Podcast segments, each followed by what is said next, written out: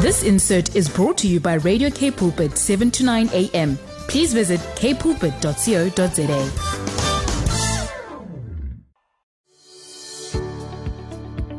Hi, I'm Vuyokazi Matu, your host for the brand new program, Show Me. Every Tuesday at 12 p.m., we will share on the Word, focus on building oneness in our nation Join me every Tuesday at 12 p.m. on Show Me. It's no longer just about the talk, it's about the walk. Umdu, gumdu, gabantu. Yes, it is. Umntu ngumntu ngabantu. You are a person because of other people. That is why it is said that a person is a person because of other people. It is that time of the day. It's 12 midday and it is time for Show Me. It's a time we, we reflect, focus on building oneness in our nation, focus on matters of unity and oneness, unity with one another and unity with God. And today we are looking into our unity with Christ, unity with God, and being one in His Word. And I look forward to just see what God is going to do with this as He strengthens our faith as we walk from strength to strength. We greet you from every part where you are watching, where you are listening to us from. We are prophesying as well. Hey, you'll be listening and watching us at the same time. So we are coming to you. And uh, thank you so much for choosing to be with us, for choosing to join us today.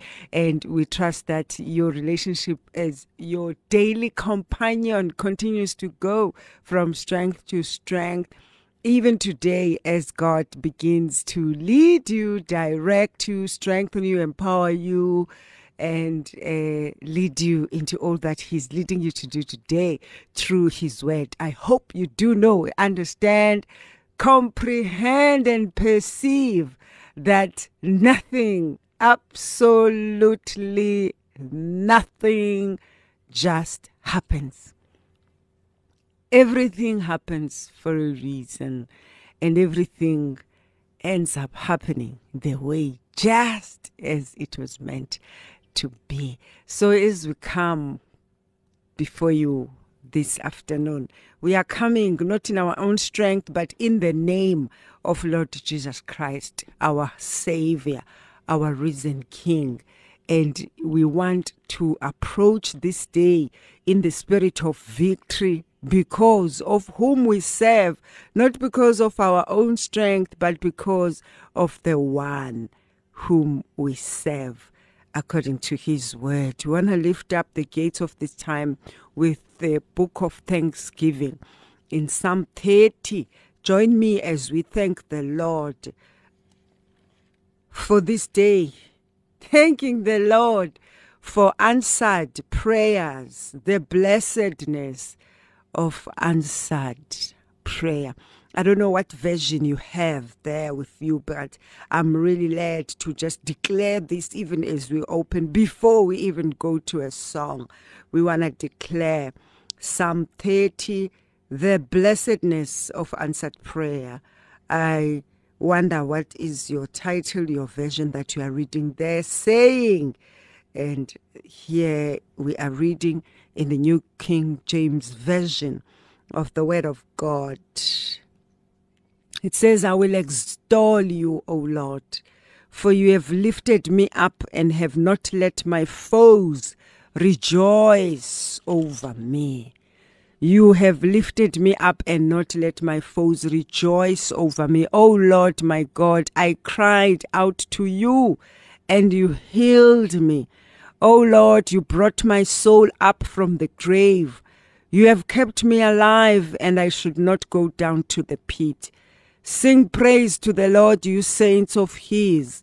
Give thanks at the remembrance of His holy name. For His anger is but for a moment, His favor for a lifetime. Weeping may endure for a night, but joy comes in the morning. How many of you helped me to finish that sentence? You know, interesting thing about the Word of God is that we find there are those uh, verses, scriptures, voices of the Lord that uh, are common and known so very well. And it is also one of those dangerous scriptures because you can find yourself just reading it because you've heard it so many times, but without reading it with the fresh anointing of a fresh and new day. So even as you help me with that verse 5 in Psalm 30, verse 5, the word of the Lord says, For his anger lasts only a moment, and his goodness, his favor, is for a lifetime. Weeping may endure for a night, but joy comes in the morning. Weeping may endure for a night, for a season, for a time, but joy comes in the morning. Joy comes in the morning. Now, in my prosperity, I said, I shall never be moved. Lord, by your favor, you have made my mountain stand strong. You hid your face, and I was troubled. I cried out to you, O Lord, and to the Lord I made supplication. What profit is there in my blood when I go down to the pit? Will will the dust praise you? Will it declare your truth? Hear, O Lord, and have mercy on me. And the last two verses say, You have turned for me my mourning into dancing.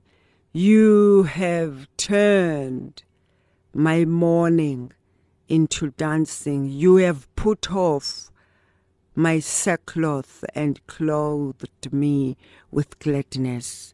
Other versions say, You have turned my mourning into dancing. You have turned my sorrow into joy. To the end that my glory may sing praise to you and not be silent. O oh Lord my God, I will give thanks to you forever. Hallelujah. That is Psalm 30 a song, the blessedness of answered prayer when God comes to meet you at your point of need. And not only then, come thanking God for this day that you have made. Come, thank God that you are alive, you are breathing, and thank God that things are the way that it is. In Thessalonians, the word of the Lord says, Thank God in all things. So as we come this morning, we want to, this midday, uh, so we want to declare the goodness of the Lord through his word, even as we dig deeper into what he has in store for us today. Greetings to you from every part, from everywhere that you are listening to us from. Thank you for joining Radio K Pulpit, and we trust that you will be with us until we say goodbye today and hand over to another vessel, another voice who will take you to through to the late afternoon. We are loving the power of the living God in the lives of God's people. We are loving the testimony. We are loving just the breath of this fresh air of this new year. You know, irrespective of how you begin your own year, what season you are in, and what God is doing in your life. Gratitude, thanksgiving, and thankfulness is a weapon. So, no matter what happened, pick up the weapon of gratitude of thanksgiving, being grateful and thankful to the Lord for anything that He puts in your mind today. The spirit of gratitude truly breaks the spirit of depression. When you are dealing with something that wants to constantly torment you, pursue you, pick up the weapon of gratitude and victory. And we've seen how much strength is injected in us as we stand firm on doing what God says when He says, Do as I say, be obedient. Thank, say thank you for everything, whether it's what you have experienced or whatever it is. Gratitude breaks the spirit of depression as we lift up this song of worship and praise as we wish as we lift up gratitude and thanks we see things move shift and making a way for the Lord. For the word of the Lord in Daniel 27 says for the kingdoms of this world shall become the kingdoms of our God Show me with Vuyokazi Matu. It's no longer just about talk, it's about the walk. Sure. Wow, that song by Philippine, every time I hear it, there's something about the words uh, in this song. You know, let's come, come, we can come together and we can achieve so much. And then whilst we are still looking at that and it but not on our own. I just love that part when it just says, but not on our own. Hallelujah. Isn't that just true and humbling? You know, we are coming from times when we used to believe that it's our strength, it's our education, it's our intelligence, our cleverness, it's all of these things. Uh, but I guess let me speak for myself. While you're still in the world, you know, when you still believed in yourself, you know, thinking that you are somebody without God. Wow. I'm just so grateful to be rescued, you know, by the hand of God, to be rescued, delivered, baptized, and sent forth to go and make disciples. We are doing that just now today as we want to encourage you on the word of God. I got to stages where I had to just believe the word of God. I just have to believe the word of God just for what it is. To believe God, believe what He says, believe, uh, to believe it literally, to take it and believe it, believe what it says, walk according to what it says, and see that nothing, sometimes it seems that nothing is happening. But the word of God brings forth, it gives fruit, and it has time, and it brings forth, and it has the last voice. And that's what led us to uh, this scripture, Psalm 29. Psalm 29 says, Ascribe unto the Lord, O you mighty ones. Ascribe unto the Lord glory and strength. Ascribe to the Lord the glory that is due to his name. Worship the Lord in the beauty of holiness. The voice of the Lord is over the waters. The God of glory thunders. The Lord is over many waters. The voice of the Lord is powerful. The voice of the Lord is full of majesty. The voice of the Lord breaks the cedars. Yes, the Lord splinters the cedars of Lebanon.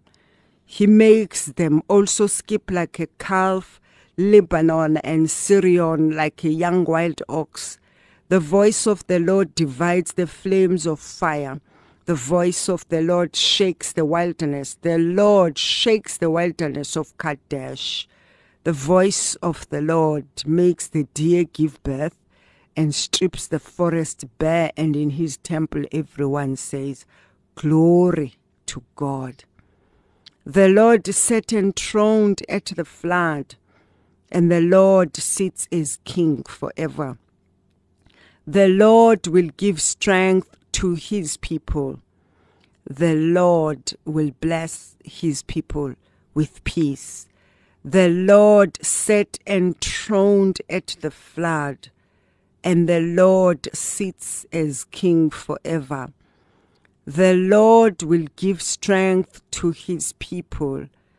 The Lord will bless his people with peace. Praise the Lord. Praise the Lord. You are the voice of the Lord.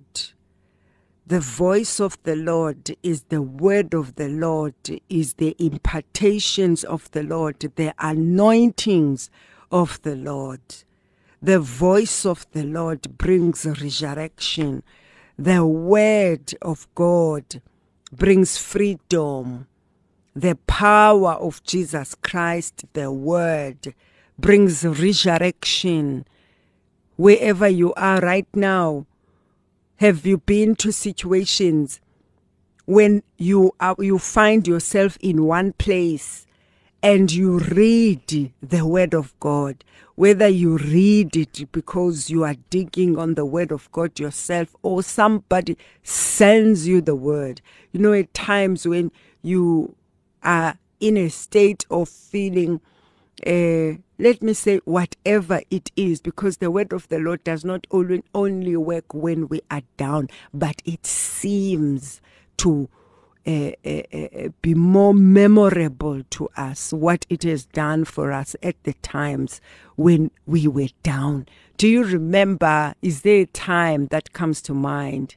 You know, where you were in a certain situation, in a certain time, in a certain mode, or in a certain place of discouragement, and then you received the word of the Lord.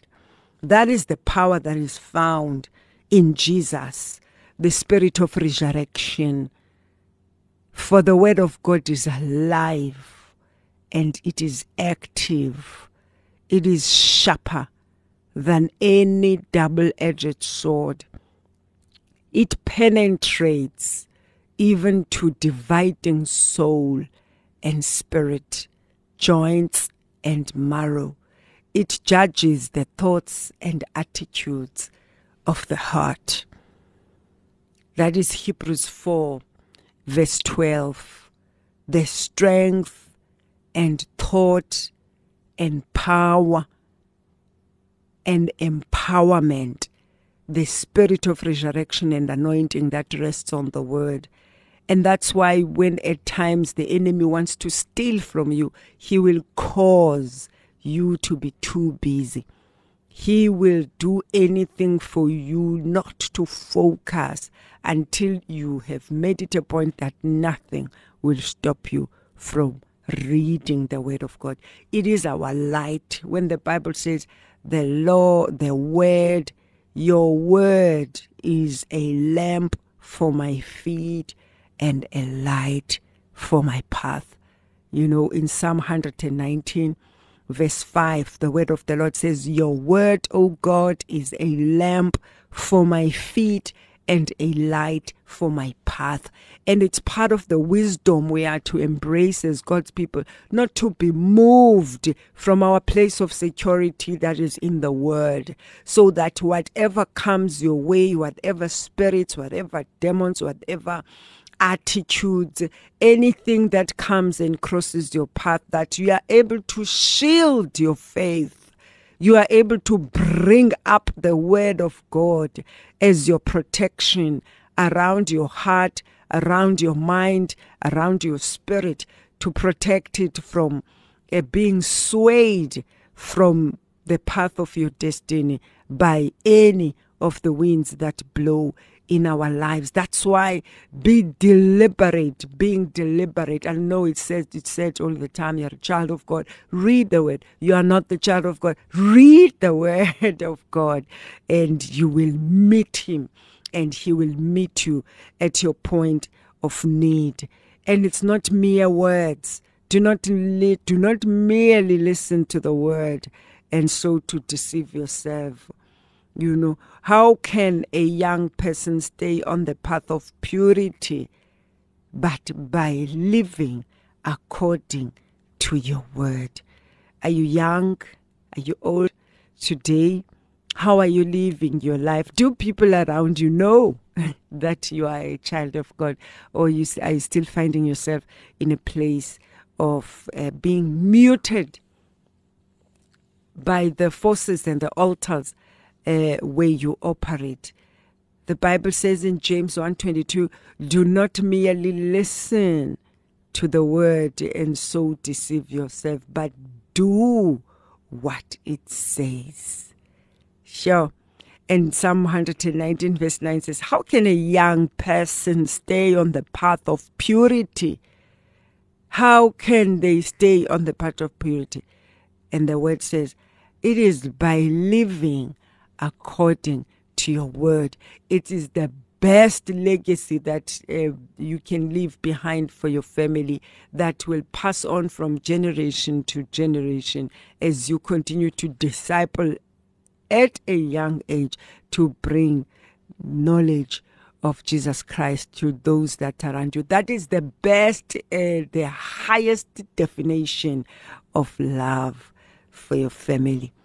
If you are able to pass on the truth of Jesus Christ, the truth of the Word of God. And it is my prayer that for you, the Word of God is not associated with manipulation, with control, and all that was not meant to be represented by the Word.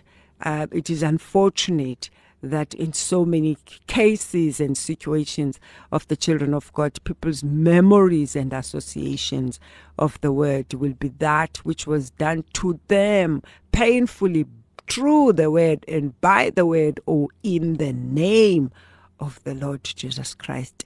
So, for that, really, as you are within the sound of my voice today, if when you look at whether it's the, uh, uh the Christian community as a, a, a collective or the Word of God, and you feel like you don't believe, or you are even a child of God yourself, but you still battle because of what happened in your life. You battle to really believe God on what it says. It's like you hear the word, but it feels like maybe to you it's just very light.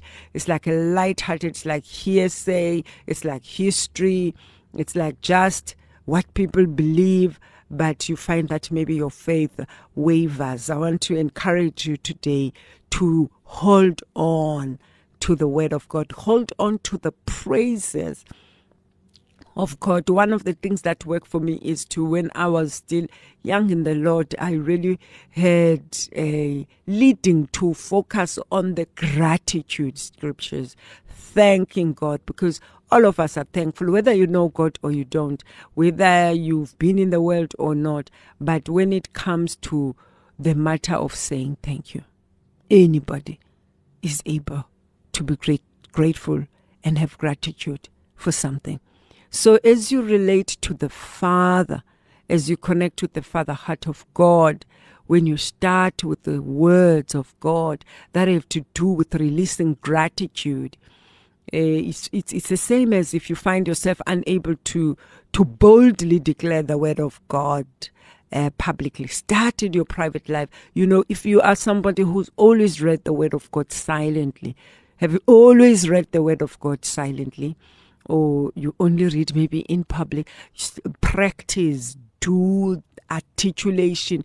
The your own system must hear the word, the sound of your own voice, releasing the voice and the roar of the Lord. So to practice to speak the word of God, to train your ears to hear the word of God, there's also an elevation in terms of your own response to the word and how certain things sound when there is a voice behind it, when there is not just silence, but a voice that is resurrecting uh, the word of God through the voice. For in the beginning was the word. The word was with God, and the word was God. The word became flesh and dwelt among us. The word becomes flesh and dwelt among us. It is able to bring forth things that you speak with your own mouth because you have taken up the identity and the image of your father that your voice when it is spoken it is able to bring things forth to bring forth you may have experienced discouragement and depression. But when you begin to shoot the word of God with your own mouth, you are able to come against the powers, principalities, powers, rulers of darkness in the heavenly places. Rulers of darkness in your atmosphere, agents of darkness in your own atmosphere, whether be it demons, be it um, uh, altars, negative altars, or be it anything that moves that is not of God. It is able to obey, be affected, and uh, impacted by the word of God. So we want to encourage uh, you because there is a change, an evident change when you begin to speak the voice of the Lord, when you begin to articulate the word of God, when you begin to speak and read the word of God aloud, reading it for yourself in your room, in your car, wherever it is that you take time. You the atmosphere changes. And you know that when soldiers go to a war, they also don't go empty handed. They carry their weapons with them. This is one of our powerful weapons, the main weapon, the weapon of the Word of God. Yes, it's powerful to pray, powerful to fast, but the Word of God is the backbone and the breath of our work that brings life. In 2 Timothy 3, verse 16 to 17, it says, All scripture is God breathed and is useful. It is for teaching, for rebuking, for correcting, and training in righteousness, so that the servant of God may be thoroughly equipped for every good work.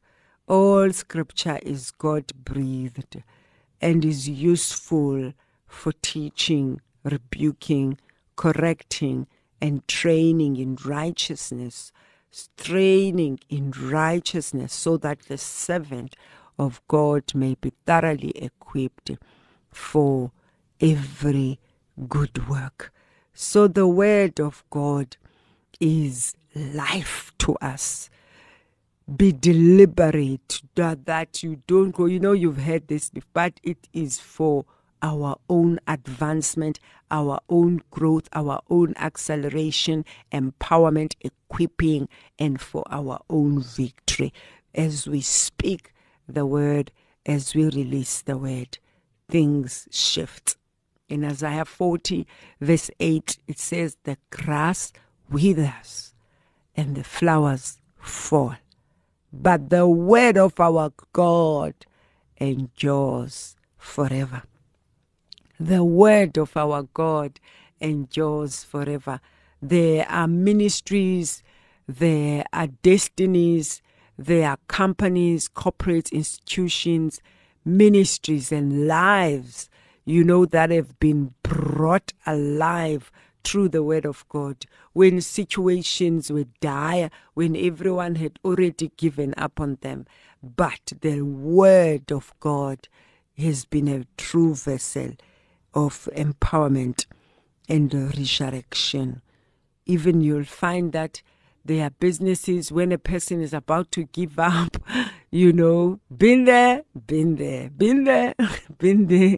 When your business, your company, your organization, you know, that which you know that God gave you, but as it goes through different seasons of life, of different seasons, of growth. There are businesses that have been literally saved by the word of God because one keeps it in mind, is conscious, is deliberate. Even in fact, even where you were not deliberate and had, and had forgotten, in cases, there are cases like that where when you come across the reason why you started this in the first place, the reason why God calls you into this business, whether you were called or you ended by accident, because we all have interesting stories to tell about how we ended up doing whatever it is that you are called to do. But what matters right now, it's not necessarily the how, the what matters is that God has allowed it to happen that you are now in this ministry, in this business, in this company, wherever it is where you have been sent to serve. The truth is, God allowed you to be there, and you are not just there to pay your bills, but you are there as an agent of transformation sent on a mission to transform every territory, every place where you have set our foot, as the God transforms all kingdoms. Kingdoms of this world shall become the kingdoms of our God. And there are kingdoms and places and territories and cities and nations that are unable to give birth to their destiny because you who has been given the grace, the assignment, then the anointing has not been able to obey. Are you being sent this midday? Are you being called through the word of God? You received the word, you heard the word, you were moved by the word, but have not yet done anything about that which you had heard the name of the Lord in Xhosa you'd say aliboli. it doesn't get rotten. You know, the word of the Lord that has gone seed on the ground, it continues to bear fruit. So whether your place of um, whether your your place of operation, uh, whether you were uh, whether you were sent by God or whether you were uh, uh, you had cho- you, you, you, you had chosen the path or the path found you but what matters now is that you are in this ministry where you are and that God has allowed. And there are times when you have to go back to the word, what God gave you at the beginning of that ministry. What did God say when He was sending you? What did God say when He was commissioning you? What did God say? When he was giving you the assignment. So it's important to go back there to that word because uh, there are fires, there are winds that come along the way, along the path of fulfilling God's assignment. And those tests those challenges and times of even seeming to close down. There are businesses, companies, you know, they started with the vigor, with the inspiration of knowing and feeling the presence of God and everything is running smooth. And then what happens now when you hit the test, when you hit the diff, you know, when you are driving, whether you are leaving Cape Town to the Eastern Cape, on the road, on the path to your goal, to your destination, there are detours, there are potholes, there are dead ends, there are stop streets, and the, and there are check-ins by police. There's all sorts of things on the path. There is car breakdowns, you know, there is running out of petrol, whatever it is that is there. But what did God say? When he was commissioning you and giving you this assignment. So it is time ukuba siwavuthulule mazwi taking out the words that God had spoken when he commissioned us so that when amdolo engevezela when things get tough that we are able to stand on the word of God because the word of God is life and it fulfills the purpose for which it was sent forth and aliboli until you are able to accomplish your purpose. So it's time for us to just move from the place of being familiar with the word of God. Oh, I heard this, Lord. You said this, but what are you saying? You know. So let us uh, just be sensitive. And as we wrap up, I do want to truly pray around this issue as we close.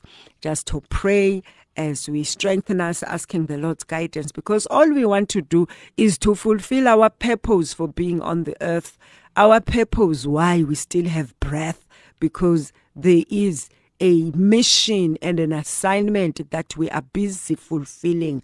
And it is important to be alert and be in tune to know that you are not in your job you are not in your role, you are not in your ministry merely to pay your bills and pay rent. There is always a bigger assignment. As an agent of God, wherever you are planted, don't ever think you are there to feed your family. you must come up higher, according to Jeremiah 33, verse 3. A Lord says, Come up higher, and I will show you what must happen after this.